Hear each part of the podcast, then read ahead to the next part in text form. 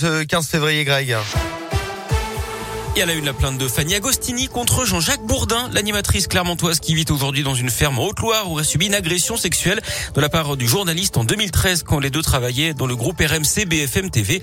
Elle le dit dans Mediapart. La scène se serait produite en Corse en 2013 en marge d'un concours de pétanque.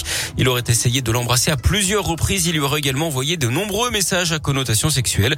Jean-Jacques Bourdin qui avait été écarté un temps de l'antenne ni les faits. Une enquête de police a été ouverte. Une enquête interne a également été lancée par la maison mère de BFM TV et RMC. Dans l'actu local, le démantèlement d'un point de deal dans le secteur de Londaine, dans la Loire, c'était il y a huit jours.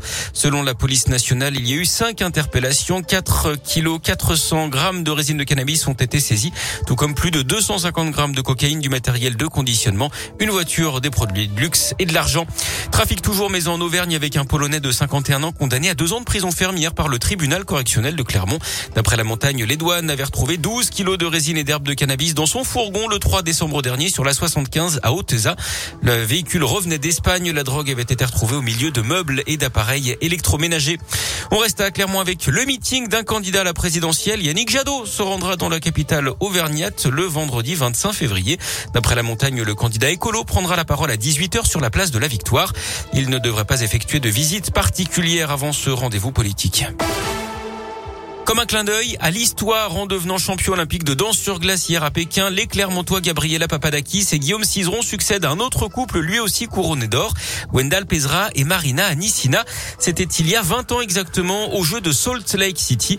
À l'époque, les deux patineurs s'entraînaient à Lyon, une école qui a fabriqué plusieurs champions comme le souligne Gwendal Pezra que la rédaction a joint hier par téléphone. Le symbole est fort. 20 ans après, pile, on fête les 20 ans de notre médaille euh, avec Marina. Euh, effectivement, euh, encore une fois, des patineurs euh, euh, issus de la région Rhône-Alpes, mais c'est pas du tout un hasard, hein, parce que Gabriela et Guillaume se sont entraînés à Lyon avec nous, avec notre entraîneur Muriel Zazoui, leur entraîneur actuel, leurs entraîneurs actuels, Romain Aguenoer et Pat Lozon et Marie-France Dubreuil, se sont entraînés à Lyon avec Muriel Zazoui, ils étaient sur la même glace que nous.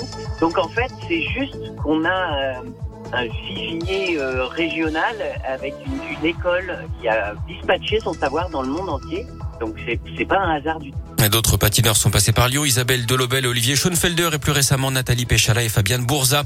Les Jeux de Pékin justement continuent aujourd'hui avec une nouvelle chance de médaille pour les Bleus en biathlon avec le relais masculin. Quentin Firmaillet sera épaulé par l'Indinois Simon Détieux, Lisa Roy, Emilien Jacquelin et le Jurassien Fabien Claude. Ce sera à partir de 7h30 ce matin.